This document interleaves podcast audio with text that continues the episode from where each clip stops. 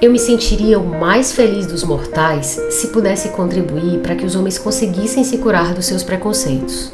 Quem disse isso foi o Montesquieu. Sem nenhuma pretensão de encerrar essa tarefa, mas movida pelo desejo de colaborar para que ela se realize, uma breve história da intolerância é uma audiosérie em cinco episódios que reflete sobre algumas ações discriminatórias de controle social. São elas: machismo, homofobia, racismo, intolerância religiosa e idadismo. Estudar as origens dessas cinco estratégias é constatar que elas não são transhistóricas nem imutáveis. Ou seja, elas nem sempre estiverão aí, nem sempre foram como são, por isso podem dar lugar a outras formas de perceber e de se relacionar com o outro. Eu sou Paty Rabelo e o segundo episódio de Uma Breve História da Intolerância analisa algo que é uma consequência direta da hierarquização das sexualidades e que situa a heterossexualidade como superior, tanto em termos biológicos quanto morais. Sim, estamos falando da homofobia.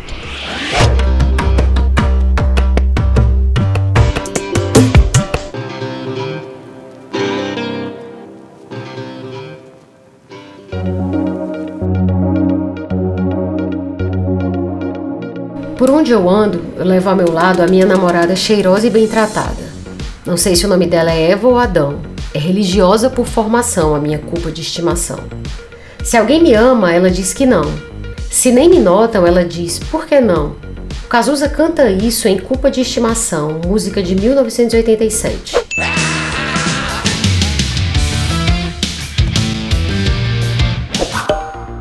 Mas estranho seria se a maior parte dos homossexuais se sentisse de outra forma. Afinal, o próprio Cazuza cantaria um ano depois em O Tempo Não Para.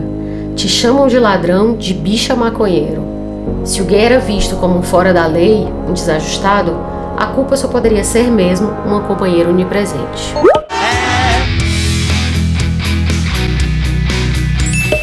De certa forma, ecoando o que o Cazuza descreve, o jurista Daniel Borilho escreve em Homofobia, História e Crítica de um Preconceito, livro que foi a base da pesquisa desse episódio. Confinado no papel do marginal ou excêntrico, o homossexual é apontado como bizarro, estranho ou extravagante. No pressuposto de que o mal vem sempre de fora, na França a homossexualidade foi qualificada como vício italiano ou vício grego, ou ainda costume árabe ou colonial. À semelhança do negro, judeu ou qualquer estrangeiro, o homossexual é sempre o outro, o diferente, com quem é impensável uma identificação.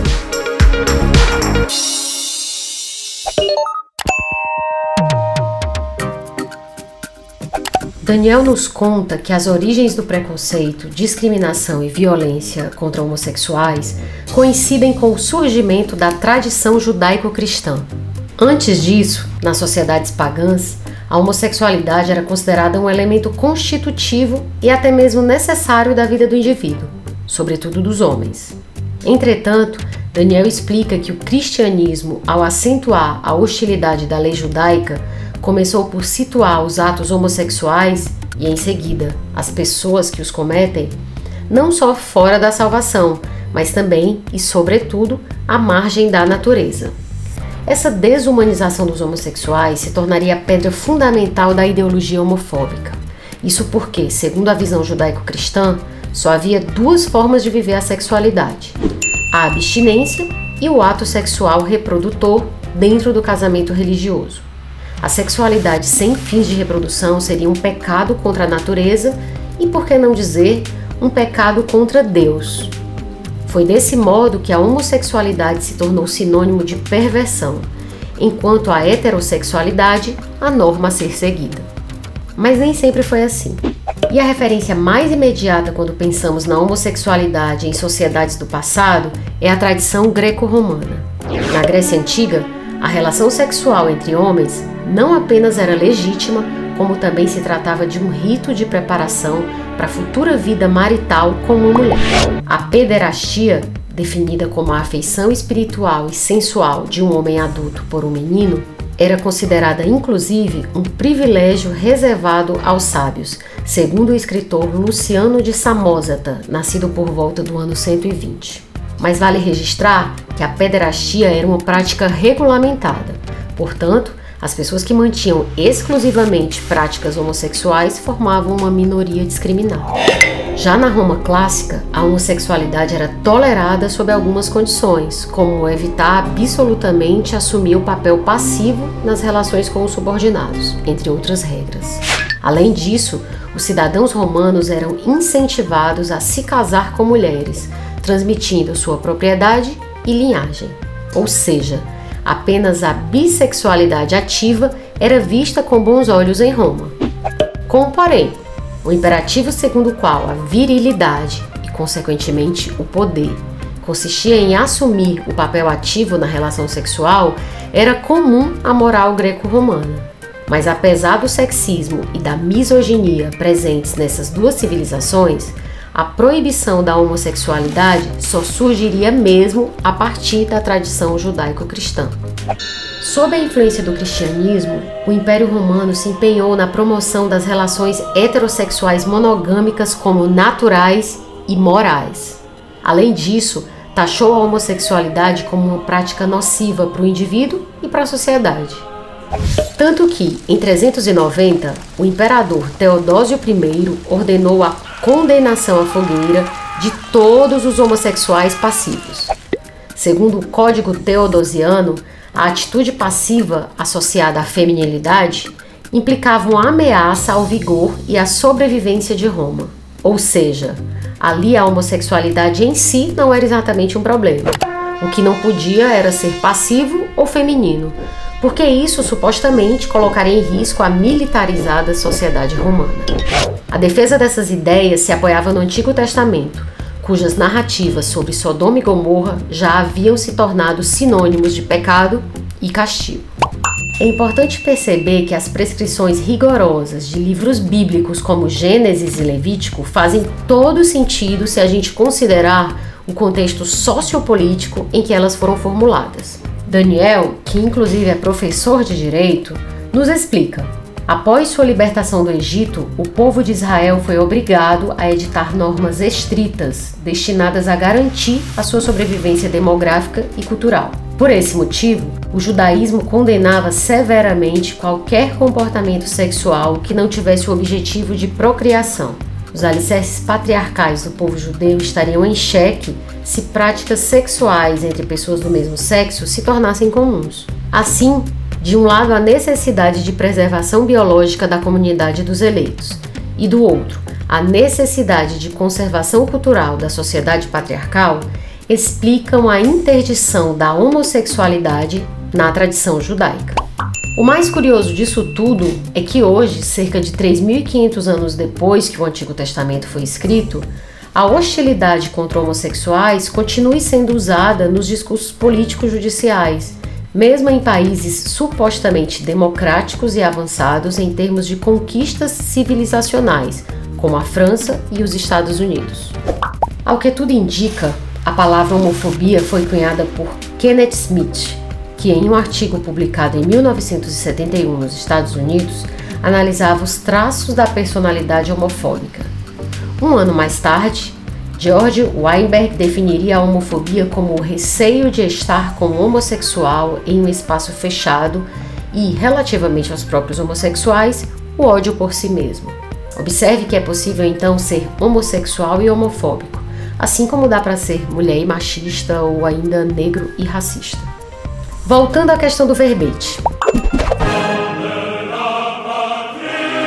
Na França, já citada por em geral se situar na dianteira em matéria de costumes, o termo homofobia só apareceria no dicionário em 1998. Daniel Borilho diz que a homofobia pode ser definida como a hostilidade geral, psicológica e social contra aquelas e aqueles que supostamente sentem desejo ou têm práticas sexuais com indivíduos de seu próprio sexo. Assim, a homofobia aponta a mira para as pessoas que não se conformam com o papel social pré-determinado para o seu sexo biológico. Mas é importante destacar dois aspectos diferentes dessa forma de intolerância. O primeiro é a dimensão pessoal, de natureza afetiva, que se manifesta pela rejeição aos homossexuais. Nesse caso, estão as pessoas que têm medo, ódio ou aversão a gays, lésbicas e quaisquer outros humanos cuja sexualidade elas não consigam enquadrar.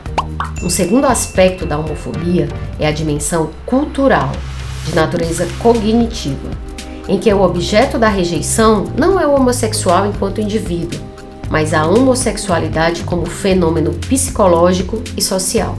Esse segundo tipo de homofobia não rejeita uma pessoa pelo fato de ela ser homossexual, mas considera inaceitável qualquer política de igualdade. Um bom exemplo desse comportamento homofóbico é o clássico: não tenho nada contra gays, tenho até amigos que são. Mas daí quando você fala em igualdade de prerrogativas jurídicas, como o casamento entre duas mulheres ou dois homens, essa mesma pessoa já quer pular o assunto dizendo: "Ah, mas não é para tanto, aí já é exagero". Daniel argumenta que as causas da homofobia se encontram nas complexas relações estabelecidas entre uma estrutura psíquica do tipo autoritário e uma organização social que considera a heterossexualidade monogâmica como ideal tanto no plano sexual quanto afetivo. Então, estamos falando de um aspecto psicológico, que é a personalidade autoritária, interagindo com o um aspecto social, que é a heterossexualidade como ideal, as duas juntas para facilitar, incentivar e banalizar a homofobia. São cinco as causas da homofobia, e a primeira delas é a homofobia como elemento constitutivo da identidade masculina. A construção da identidade sexual funciona sob uma lógica binária que estabelece antagonismos. O homem é o oposto da mulher e o heterossexual é o oposto do homossexual. E como a gente vive numa sociedade machista, os atributos valorizados são os masculinos. E a traição a qualquer um desses valores gera condenações. Por isso, a falta de virilidade mais extrema que um homem pode cometer é parecer feminino, fazer drag queen, adotar trejeitos de mulher, se maquiar ou falar com voz aguda. Sashay away.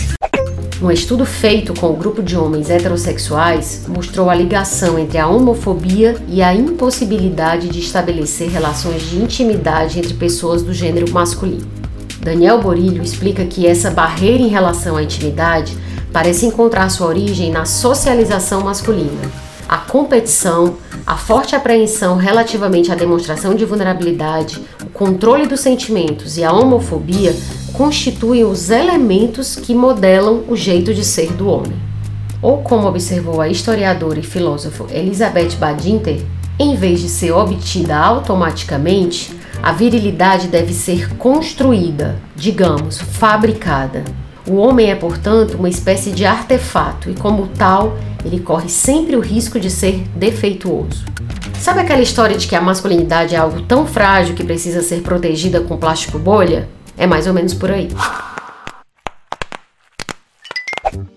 Acho que já ficou claro que fortalecer a homofobia é parte da engrenagem que forja o caráter masculino, porque ela permite ao sujeito se defender contra uma ideia incompatível com o eu. Nesse caso, o desejo homossexual. Quando um homem heterossexual se confronta com um homem efeminado, isso desperta no primeiro uma angústia em relação às características femininas da sua própria personalidade, como a sensibilidade, a passividade, a vulnerabilidade e a ternura. A gente vai falar mais disso daqui a pouco, na quarta causa da homofobia. Segundo o psicólogo Christoph Gentaz, em razão de sua função sociopsíquica, a homofobia protege, à semelhança de um preservativo, os heterossexuais de serem atingidos pela feminilidade ao impedir qualquer forma de intrusão masculina externa. Trata-se de uma espécie de alfândega do gênero masculino. Poderíamos então pressupor que a homofobia é constitutiva da psicogênese de qualquer indivíduo masculino. A segunda causa da homofobia seria a proteção do diferencialismo sexual. É fato que há diferenças físicas e fisiológicas entre os mamíferos humanos machos e fêmeas. Mas como o ser humano é um animal cultural e não apenas um animal natural, é importante refletir sobre a pertinência dos dados puramente biológicos na elaboração das leis. Para Daniel, a opinião sobre a diferença entre os sexos se baseia na ideia de que a natureza biológica dos seres determina uma forma específica de atribuição social, de tal modo que a posse de órgãos genitais, masculinos ou femininos, legitimaria um tratamento jurídico diferenciado. Assim, a mulher é definida como radicalmente distinta do homem, além de ser pensada através da sua função reprodutora. Esse pensamento diferencialista defende, portanto, a diferença de papéis e status entre os sexos como algo tão natural quanto a lei da gravidade. Segundo essa lógica, as mulheres, pelo fato de engravidarem, seriam mais generosas e menos ambiciosas que os homens. Já os homens, por serem mais agressivos, seriam mais preparados para o mundo lá fora. Mas o masculino e o feminino são construídos socialmente, ou seja, na relação com os outros. Eles não são categorias naturais ou universais. Eles são tão construídos socialmente quanto a ideia de que meninas vestem rosa e meninos vestem azul. Aliás, antes de a gente seguir, um fato curioso. Olha o que foi publicado em 1918 pela Ian Shaw, uma revista de moda infantil dos Estados Unidos voltada para profissionais da área. Diz a revista: a regra geralmente aceita é que rosa é para os meninos e azul para as meninas. O motivo é que o rosa, sendo uma cor mais decidida e forte, é mais apropriado para meninos, enquanto o azul, que é mais delicado e gracioso, é mais bonito para a menina. Sim, você não entendeu errado, e nem eu li errado. Jo Paulette, professora emérita da Universidade de Maryland, contou à BBC Brasil que quando as cores foram introduzidas no vestuário infantil, tinham tons pastel, mas não importava se era rosa ou azul. Geralmente eram escolhidas de acordo com o tipo físico da criança.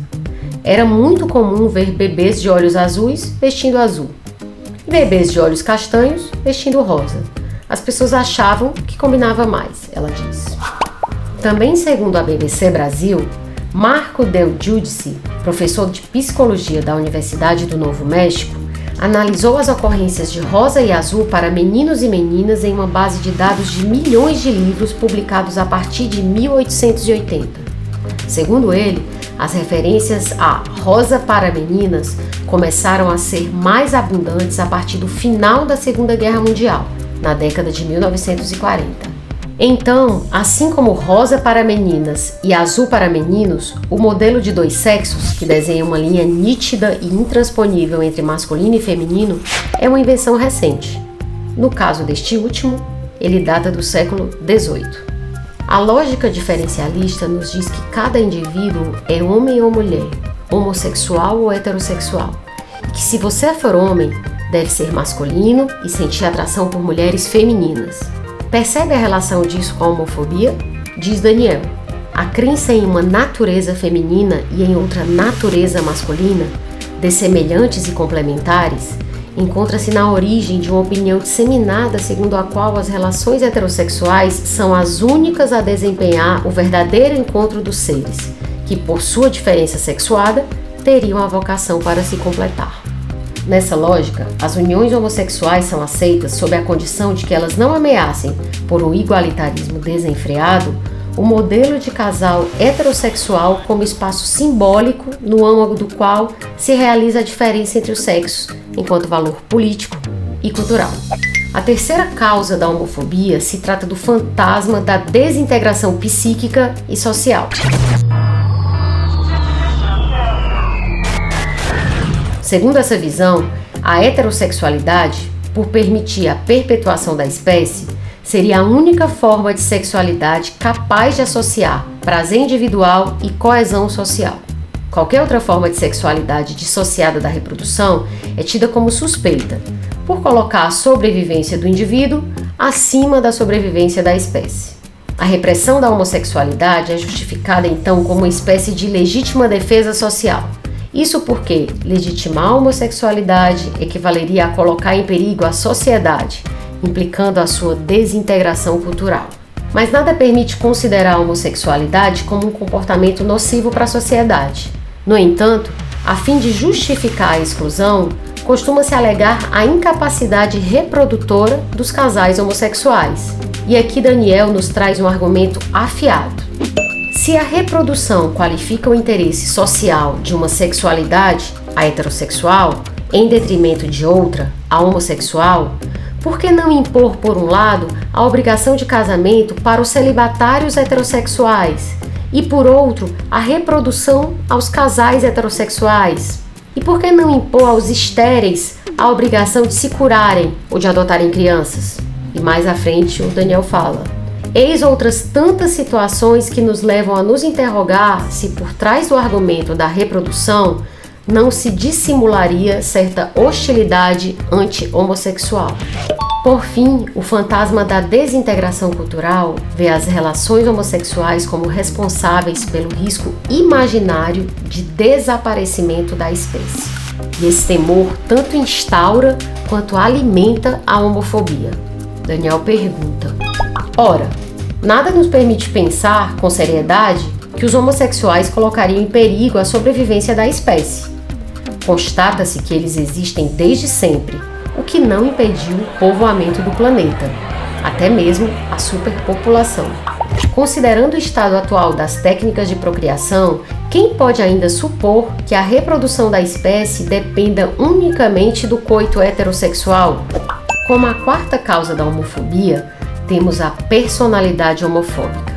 Alguns aspectos psicológicos merecem ser abordados para que a homofobia seja melhor compreendida. Em muitos casos, a homofobia funciona como um mecanismo de defesa contra conflitos inconscientes.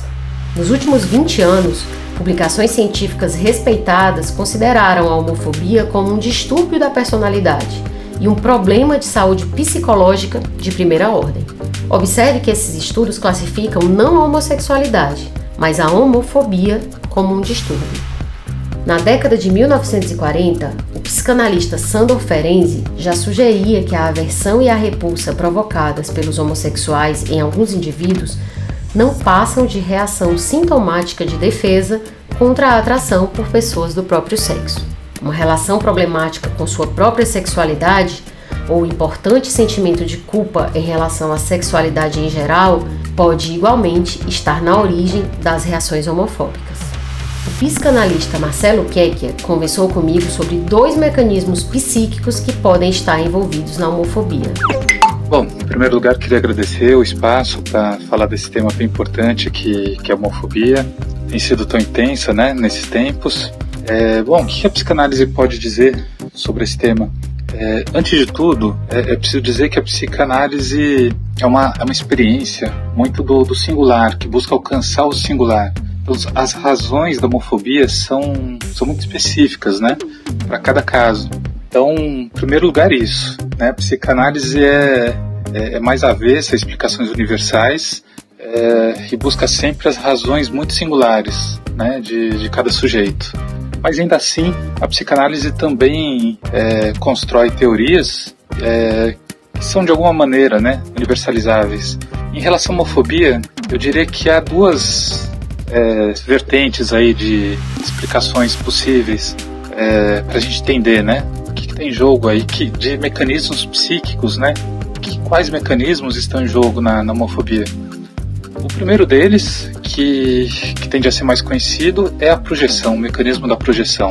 É, que é uma espécie de mecanismo de defesa, né? Aquilo que o sujeito não, não aceita, é, não assimila, ele projeta no outro. Então, no caso do homofóbico, acaba sendo frequente encontrar né, é, esse mecanismo da, da projeção. É, que de algum elemento homossexual próprio que não é, é de alguma maneira aceitável acaba sendo projetado no outro. Então é o outro que contém esse elemento inaceitável e esse outro precisa ser eliminado. Já que eu não aceito em mim, digamos assim, precisaria também é, destruir no outro. É, então esse é um dos mecanismos aí é, básicos, né, presentes na homofobia. Outro mecanismo tem a ver com narcisismo.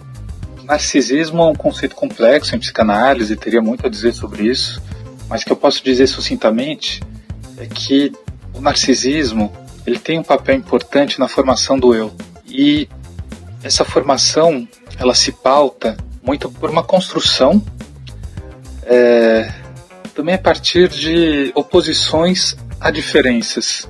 Então, para o eu se formar, ele precisa, precisa formar algo próprio, é, precisa se separar do outro. Então, no mecanismo do narcisismo é, e da identificação, há uma, uma espécie de, de exclusão, de oposição àquilo que é diferente. Então, a homofobia também pode entrar aí, como uma espécie de oposição àquilo que é diferente de si. É, e a gente, bom, pode dizer já há anos, né? É, se fala sobre esse aspecto de que a gente vive numa sociedade muito narcísica, uma sociedade que acaba não, é, não aceitando muito diferenças. É, homossexual ainda entra como um elemento diferente que pode ser é, recusado por conta desse mecanismo do, do narcisismo. Bom, claro que teria muito a, a explicar, se dizer sobre isso, mas em suma, diria que a psicanálise pode, pode apontar esses dois elementos presentes aí na, na homofobia.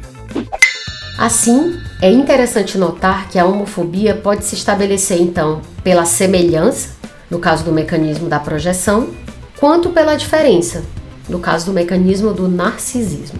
É importante dizer também que a personalidade homofóbica, enquanto estrutura psíquica de tipo autoritário, funciona com categorias cognitivas bem definidas, também conhecidas como estereótipos, o que lhe permite organizar intelectualmente o mundo de modo mais simples e previsível. Desse modo, a personalidade homofóbica enquadra, por exemplo, todos os gays como bichas loucas e todas as lésbicas como machonas, porque isso apazigua a sua angústia diante da complexidade do mundo. Finalmente, a quinta causa da homofobia seria a homofobia interiorizada. Gays e lésbicas podem ser acometidos por sentimentos homofóbicos, uma vez que o ódio dirigido a eles pela sociedade pode se converter em ódio a si mesmos. Se todo um discurso oficial exalta a heterossexualidade e reprime a homossexualidade, os conflitos interiores por se estar fora da norma se tornam quase inevitáveis.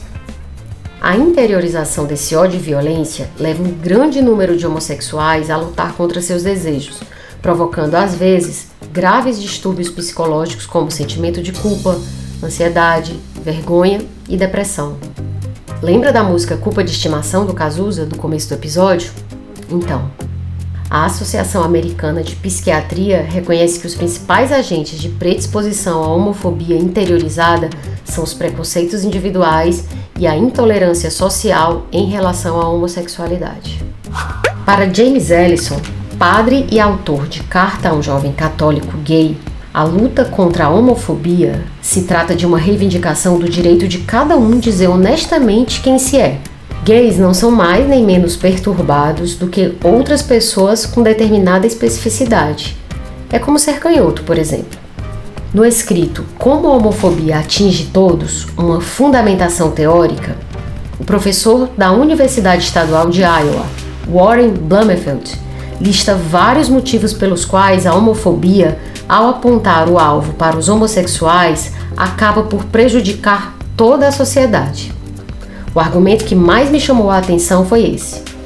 A homofobia inibe a apreciação e a aceitação de outros tipos de diversidade, tornando o ambiente inseguro para todos, já que todas as pessoas têm características únicas que não são consideradas mainstream ou dominantes. Por isso, todos ficamos diminuídos quando qualquer um de nós é discriminado.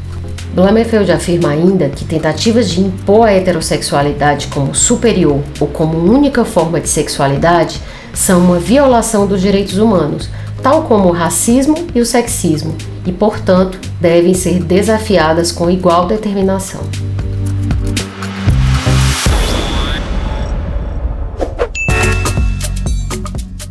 Ainda que nos pareça utópico o desejo de Montesquieu de que os homens consigam se curar dos seus preconceitos, é possível que ao menos estejamos um pouco mais abertos para entendê-los e colocá-los em perspectiva. Inclusive porque, por mais que hoje não sejamos nós vítimas de machismo, homofobia, racismo, intolerância religiosa, idadismo ou de qualquer outra forma de intolerância, amanhã ou depois poderemos vir a las simplesmente pelo fato de que, se bem esquadrinhado, todo mundo é passível de ser minoria em algum aspecto. Ou, usando termos de Deleuze e Guattari, todo mundo tem seu próprio deserto. Neste episódio, contamos com uma bibliografia preciosa como fonte de pesquisa, que inclui Homofobia, História e Crítica de um Preconceito, de Daniel Borilho, Os Anormais, de Michel Foucault, e Além do Carnaval, a homossexualidade masculina no Brasil do século XX, de James Green. E eu não poderia deixar de registrar o meu profundo agradecimento ao psicanalista Marcelo Kekia, cujas reflexões funcionaram como uma grande angular que ampliou o campo de visão dessa conversa. Agradeço também ao Marcos Tardan e a Iris Sodré pelo apoio imenso nos bastidores, sem o qual essa audiosérie não estaria no ar. A gente se encontra no terceiro episódio que vai falar dele, o invisível, o dissimulado, o tenho até amigos que são, o racismo. Pesquisa, roteiro e apresentação, Paty Rabelo. Edição, André Silvestre. A audiosérie Uma Breve História da Intolerância é um projeto fomentado com recursos da Lei 14.017-2020, Lei Aldir Blanc, por meio da Secretaria Municipal da Cultura de Fortaleza.